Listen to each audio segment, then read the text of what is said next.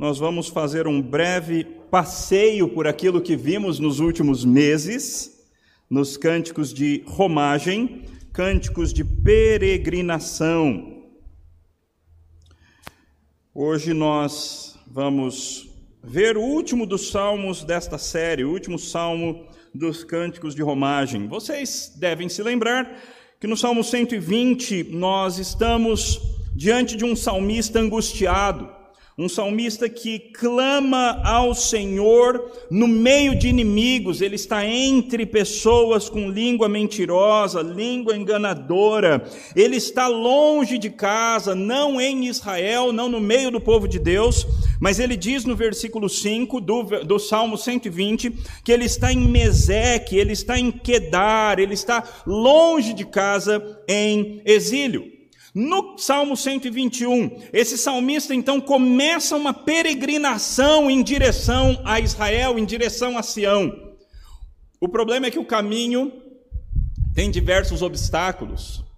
E o salmista então olha para os montes, não os montes como um lugar especial da habitação de Deus, mas os montes como o obstáculo que ele tem que transpor para chegar na presença de Deus. Eu elevo os meus olhos para os montes, de onde me virá o socorro? Mas ele responde confiantemente: O meu socorro vem do Senhor que fez os céus e a terra. Ele vai cuidar, ele vai preservar os meus passos, ele vai me guiar de tal maneira que o Senhor, que é o meu guarda, o Senhor que provê a minha segurança, é aquele que vai me ajudar. O salmista continua peregrinando, e no Salmo 22 nós temos uma como se fosse uma primeira chegada à casa do Senhor. Alegrei-me quando me disseram, vamos à casa do Senhor. E ele fica feliz, extremamente contente, porque ele está na presença de Deus. No Salmo 23, de novo, nós temos um salmo de alguém que está sofrendo. Um salmo de alguém que está entristecido. Vejam o versículo 3, por exemplo: Tem compaixão de nós, Senhor, tem compaixão, pois estamos saturados de tanto desprezo. E de fato a vida é assim, não é, meus irmãos? De vez em quando nós estamos a, tristes por causa de diversas situações, diversas contingências. Outras horas estamos felizes na presença de Deus, estamos na casa de Deus, estamos alegres porque o Senhor tem manifestado a sua bondade para conosco. Outras horas voltamos a ficar entristecidos, porque assim é a vida nesse mundo debaixo da maldição do pecado. Nesse mundo amaldiçoado pelo próprio Deus, meus irmãos, nós enfrentamos dificuldades enfrentamos Por outro lado, ele, o salmista, aqui no caso Davi, no, vers, no capítulo 124, ou no Salmo 124, o saltério não tem capítulos, mas no Salmo 124 ele diz: Meus irmãos, se não fosse o Senhor, se não fosse o Senhor que esteve ao nosso lado, esses nossos inimigos nos teriam engolido vivos, mas bendito seja o Senhor, que não nos deu por presa aos dentes dele. Logo, dessa forma, os que confiam no Senhor serão firmes, estarão bem estabelecidos, não se abalarão por causa de qualquer situação, e o cetro dos ímpios não vai permanecer sobre os justos. No, no, no, capítulo 126, ou no Salmo 126, melhor dizendo, nós temos o salmista celebrando a restauração.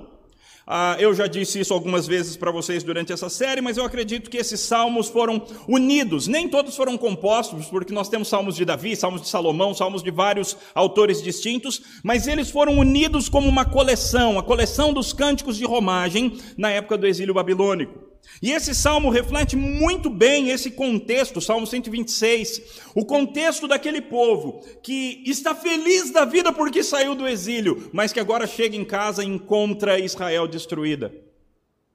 Encontra Jerusalém, o templo, os muros, tudo destruído. Então, por um lado, eles estão felizes como quem sonha, por outro lado, eles estão tristes como quem chora que assim também é a nossa vida. Isso também reflete realidades nossas. Por vezes nós temos motivos concomitantes de alegria e de tristeza. Reconhecemos a bondade do Senhor em várias áreas da nossa vida, mas por outro lado, existem outras áreas que ainda precisam de restauração, e nós temos esse mesmo sentimento duplo que o salmista reflete no Salmo 126.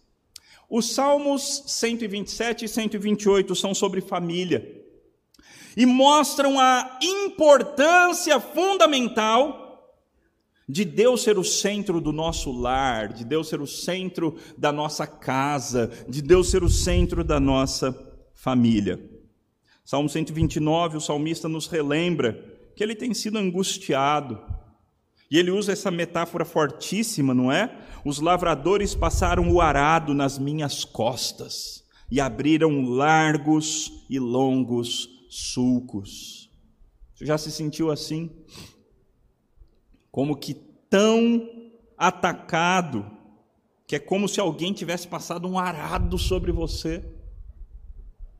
E por vezes este mundo nos reserva esse tipo de experiência, meus irmãos.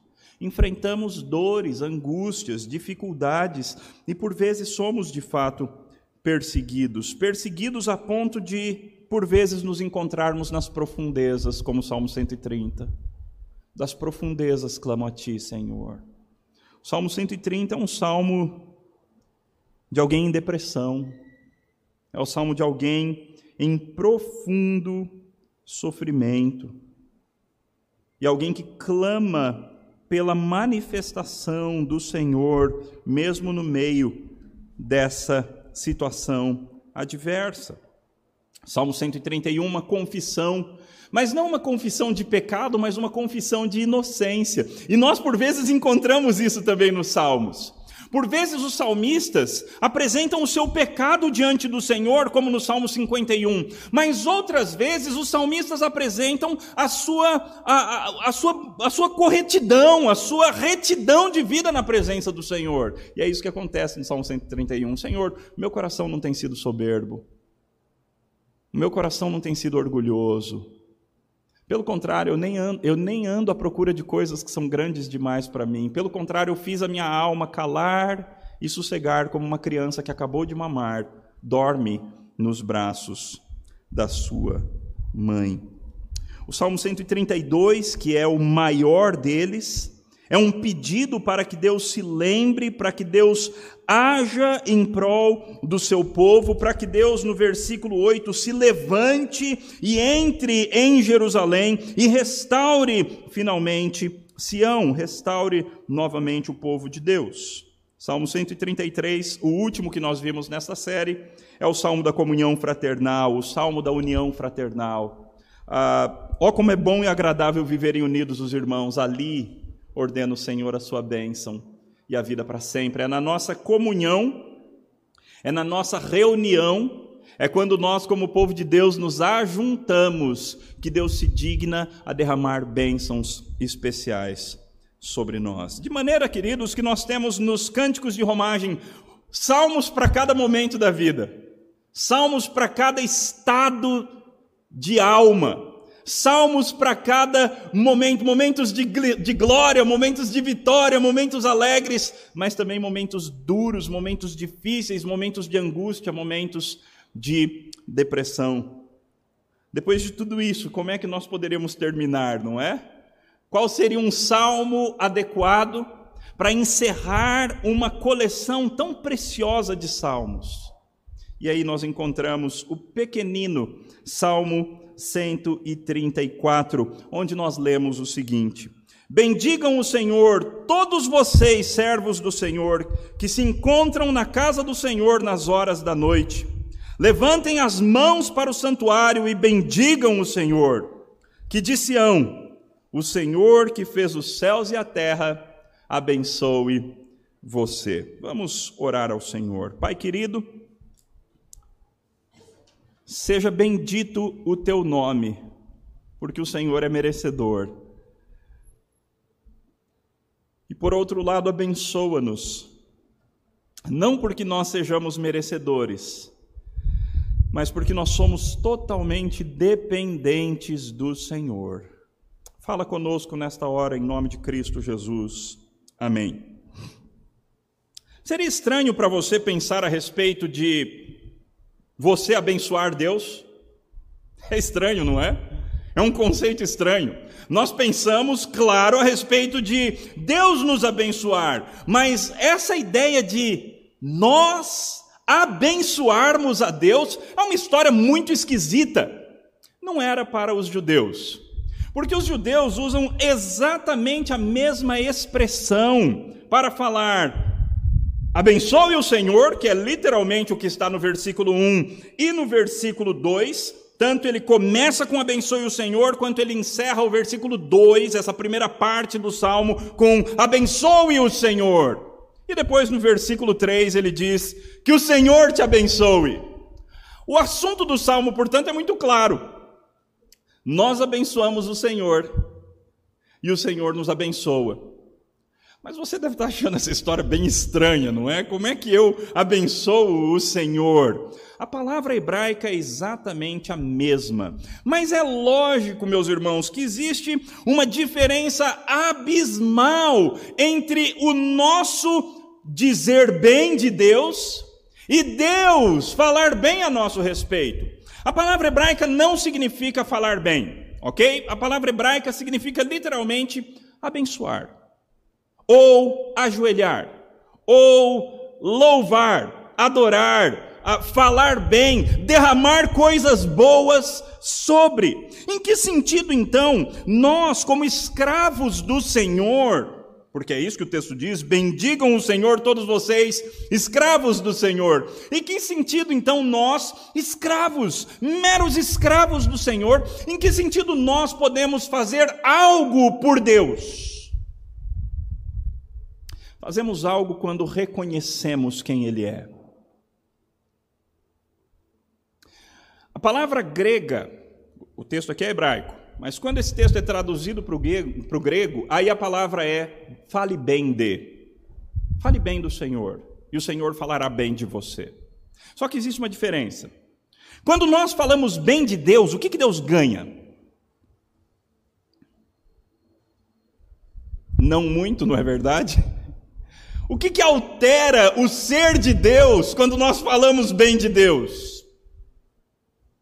Deus nada é acrescentado a Deus que ele já não tenha. Deus não sai ganhando alguma coisa muito importante. Quando nós falamos bem de Deus, Deus é exaltado, e glorificado. Mas o efeito disso é muito mais sobre nós mesmos do que sobre Ele, porque Deus já é exaltado em, em, majestade, em excelência e glória. Deus já tem tudo, todas as coisas do mundo lhe pertencem. Ele já é onipotente, Ele já é o dono de todas as coisas. Ele já é o Rei dos Reis, o, o Senhor dos Senhores, o Deus dono de absolutamente tudo que existe. Todos os animais existem para dar glórias a Deus.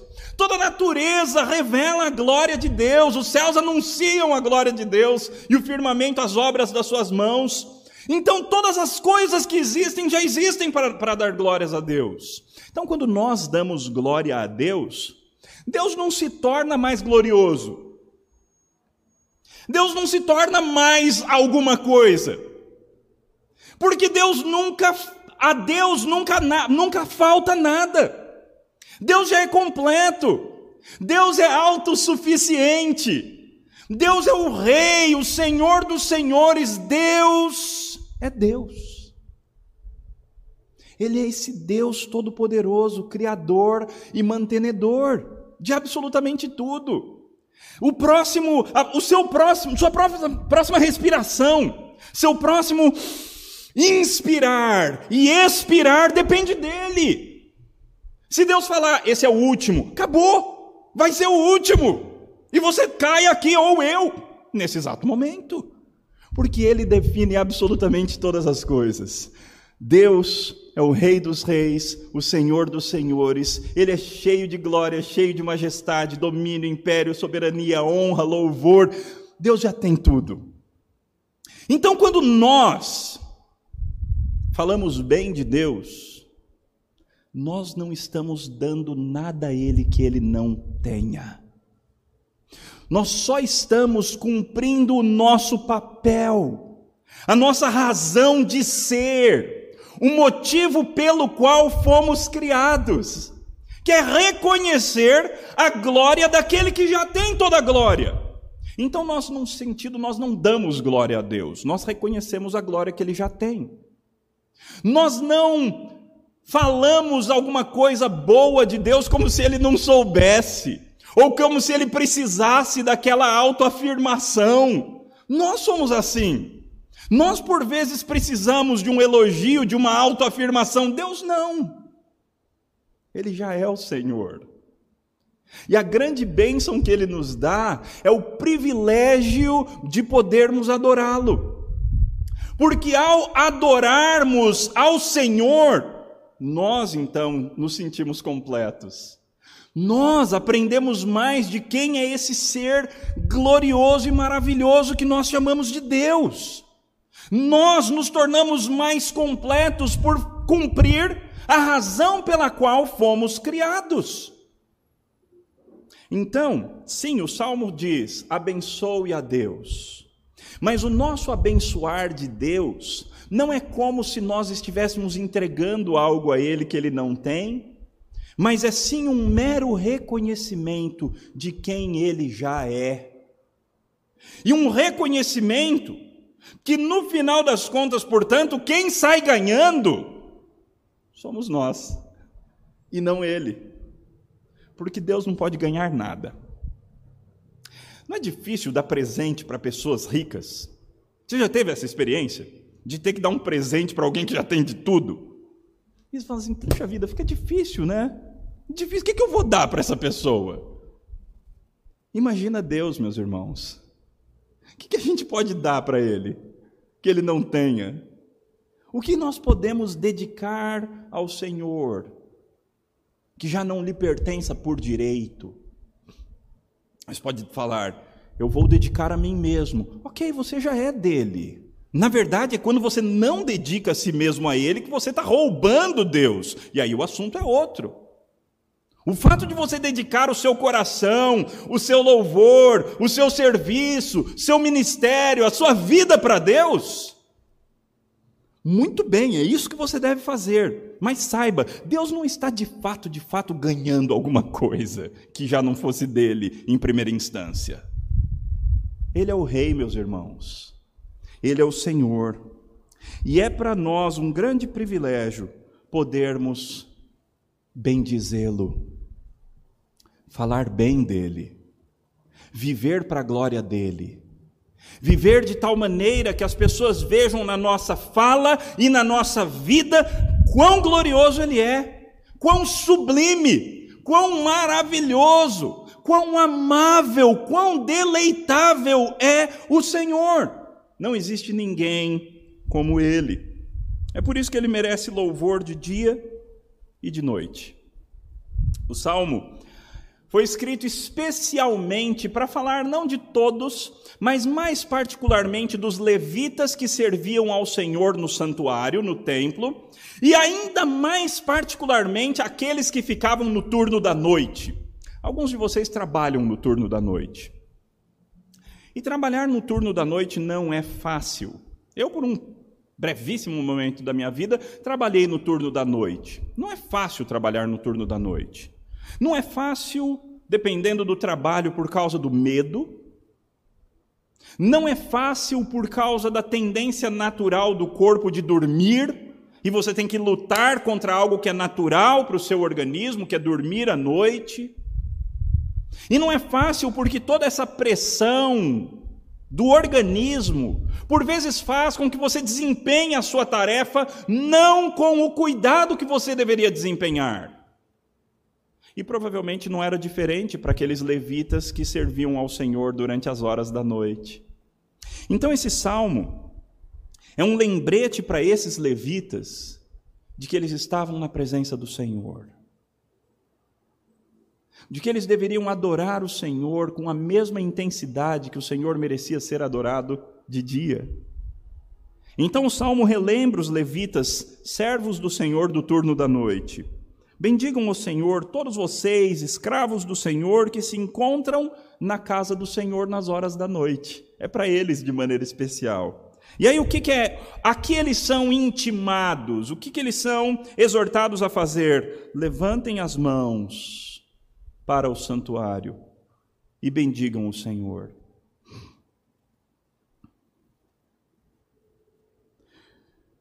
Meus irmãos, é um desafio muito grande nós louvarmos a Deus realmente por causa de Deus. Quantas vezes nós somos tentados a louvar a Deus, ou por causa de nós mesmos, para termos um, uma experiência legal, ou até por causa dos outros, para que os outros vejam quão santos nós somos, quão intensos nós somos. Mas aqui, meus irmãos, esses servos do Senhor estão sendo intimados, a mesmo de noite, levantarem as mãos em louvor ao Senhor. Aliás, aliás, belo lembrete aqui, não é? Meus irmãos, não é pecado no louvar ao Senhor levantar as mãos. Aliás, é até bíblico. É claro, você não é obrigado a, no momento de um cântico, seja de um hino, seja de um cântico espiritual, ou seja até de uma oração, você não é obrigado a levantar as mãos. Por outro lado, algumas horas, essa atitude física bem reflete uma dependência do coração, bem reflete uma oferta de louvor ao Senhor. Então, esses levitas que estavam servindo no turno da noite, esses sacerdotes que estavam servindo ao Senhor no turno da noite, eles foram chamados a louvar ao Senhor, a bendizer o Senhor com as mãos levantadas, ainda que não tivesse muita gente ali para ver, ainda que não tivesse, porque era durante o dia que as pessoas iam no, no templo para adorar ao Senhor, à noite era mais os levitas só mesmo que ali estavam. Mas os sacerdotes que ali estavam, ainda assim, na calada da noite, na quietude da noite, na solitude da noite, eles eram chamados para louvar ao Senhor de mãos erguidas. Você já se pegou louvando ao Senhor sozinho, de mãos erguidas? Você já se pegou empolgado no louvor ao Senhor, sei lá, dirigindo ou em casa, e empolgado pelo louvor ao Senhor, pela glória de Deus, pela majestade de Deus, você sozinho louva o Senhor de mãos levantadas? Você já foi levado pela glória de Deus a movimentos físicos de louvor ao Senhor? Meus irmãos, Ele é digno disso. Ele é digno de que nós nos empolguemos na Sua presença, em culto público ou sozinhos seja na comunidade de adoração, ou seja sozinho, como um adorador específico. Nós somos chamados então, nos versículos 1 e 2 desse último salmo dos cânticos de romagem, a bendizermos o Senhor. Ou, como diz o hebraico, a abençoarmos o Senhor. Não que ele vá receber de fato alguma coisa, mas o nosso relacionamento com Ele vai ser estreitado. O nosso coração será aproximado do nosso Deus. A nossa pessoa se tornará mais influenciada pelas pessoas de Deus. E nós nos tornaremos mais íntimos dele, mais crentes, mais santos, mais puros, mais apropriados para entrar na sua presença, quando o abençoarmos, quando falarmos bem dele. A bênção, queridos, é que quando nós vivemos esse tipo de relacionamento com o Senhor, quando nós abençoamos o Senhor, ele nos abençoa. Quando nós falamos bem de Deus, ele fala bem de nós. Mas existe uma distinção enorme aqui. Porque quando eu falo, se eu falar agora, haja luz, nada aconteceu, não é? Mas quando Deus fala haja luz, meus irmãos, a luz do nada aparece. Quando Deus fala haja vida, a vida do nada aparece. Quando Deus fala frutifique, frutos começam a brotar. Quando Deus fala enriqueça, riqueza acontece. Quando Deus fala seja cheio de mim, nós nos tornamos cheios de Deus. Então, existe uma enorme diferença entre o meu falar e o falar de Deus. Porque quando Deus fala, energia é liberada. Quando Deus fala, coisas acontecem. Então, eu abençoo a Deus, eu falo bem de Deus, e na verdade é o meu coração que está aprendendo a conhecê-lo melhor. Ele de fato não está ganhando nada que ele já não tenha. Mas, meus irmãos, quando Deus fala a meu respeito, quando Deus me abençoa, irmãos, o mundo para para que algo aconteça na minha vida. Porque Deus tem esse tipo de poder. E Deus usa esse tipo de poder em favor daqueles a quem Ele ama. Então, quando nós bendizemos a Deus, quando nós abençoamos a Deus, para usar a expressão hebraica, Deus de Sião, o Senhor que fez os céus e a terra, ninguém menos do que Ele, o Criador dos céus e a terra, Ele se digna a derramar bênçãos sobre a minha vida. Existe uma lista enorme de coisas que são bênçãos que Deus derrama sobre a vida do seu povo. Ah, por exemplo, deixa eu ver aqui. A chuva que cai no tempo certo e faz com que a semente brote é bênção de Deus. São coisas que a Bíblia fala que são bênçãos de Deus, ok? Eu não estou inventando nada aqui.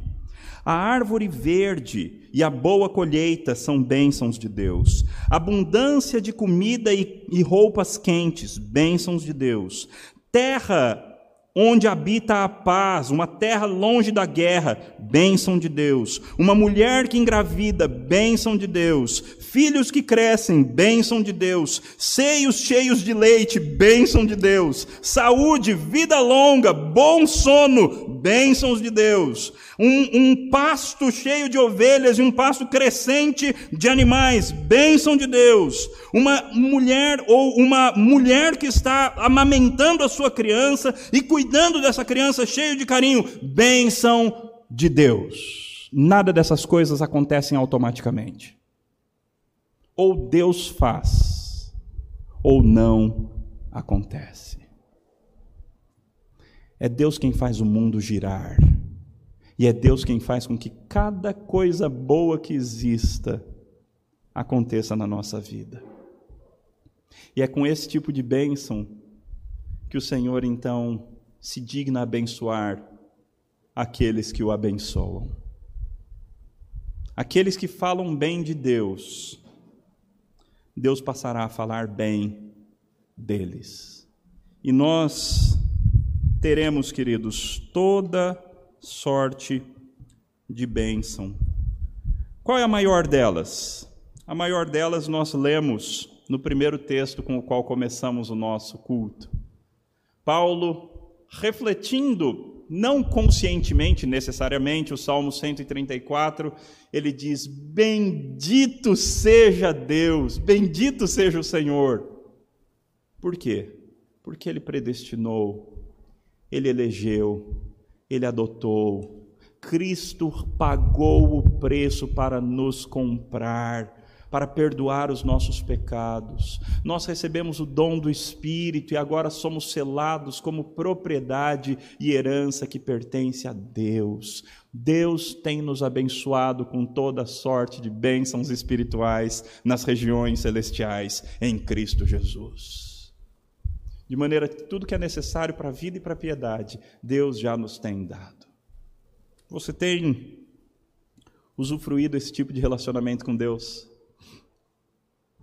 Você tem vivido num relacionamento íntimo com o Senhor? no qual você reconhece cada uma das suas bênçãos e das suas belezas, e você fala bem de Deus, e você vive de forma que as pessoas vejam Cristo em você, e você age, reage, responde, sente, tem vontades que refletem a santidade de Deus. Você tem, entre aspas, abençoado a Deus com a sua vida, com a tua fala, com a tua família, com os teus relacionamentos. Você tem abençoado a Deus. Deus, meus irmãos, é uma fonte inesgotável de bênçãos. E Ele tem prazer em derramar essas bênçãos sobre nós. Mas existe um processo. Nós mais seremos abençoados à medida que mais glorificarmos, reconhecermos quem Ele é e o que Ele tem feito por nós. Que Deus, assim, meus irmãos, nos faça peregrinos que vivem para a glória de Deus. Homens e mulheres que vivem de tal maneira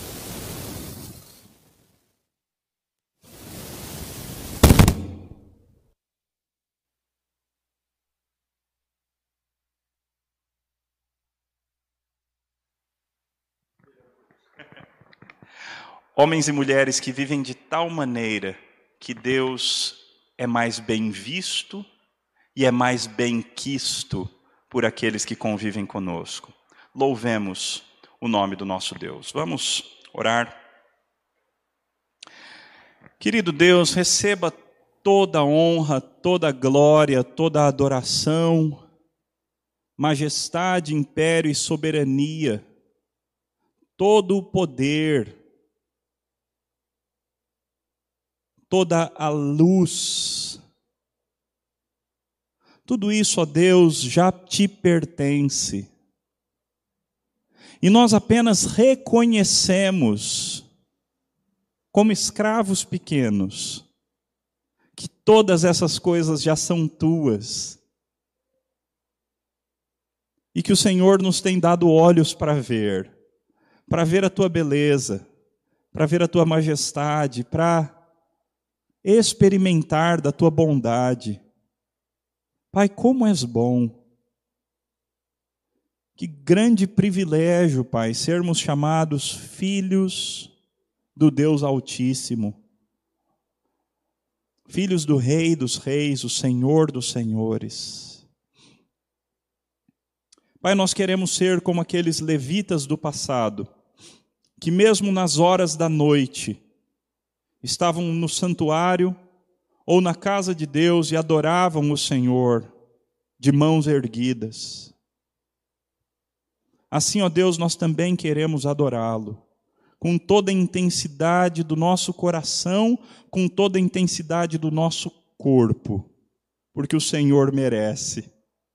Ainda que nos gastemos completamente em louvor e adoração ao Senhor a ponto de desfalecermos, ainda assim seria pouco para tudo aquilo que o Senhor merece. Ó oh Deus, tu és grandioso e tu és o merecedor de toda glória, de toda adoração. Assim, ó Deus, nós bendizemos o teu nome e pedimos humildemente, como pessoas que não merecem, pedimos que o Senhor se digne a derramar bênção sobre nós porque se não for o Senhor, nem mesmo o próximo ar que respiramos estará disponível para nós. Assim, ó Deus, derrama bênçãos sobre nós, à medida que nós nos agradamos de Ti e louvamos o Teu nome. Oramos em nome de Cristo Jesus. Amém.